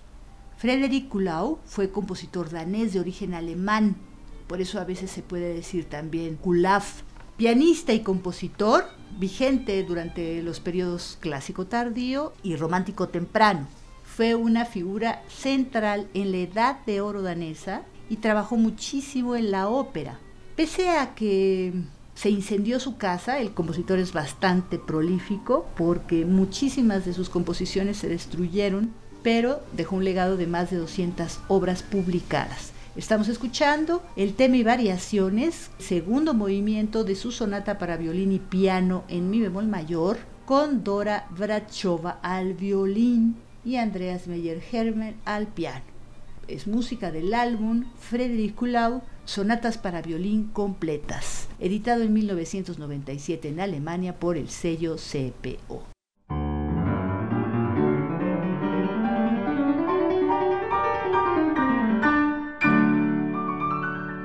con esto nos despedimos. Muchísimas gracias por vuestros oídos y por vuestra atención.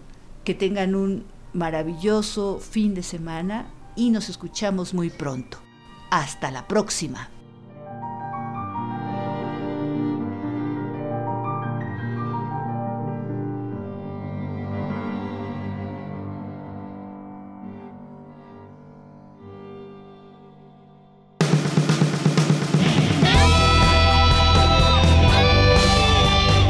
Prisma RU. Relatamos al mundo.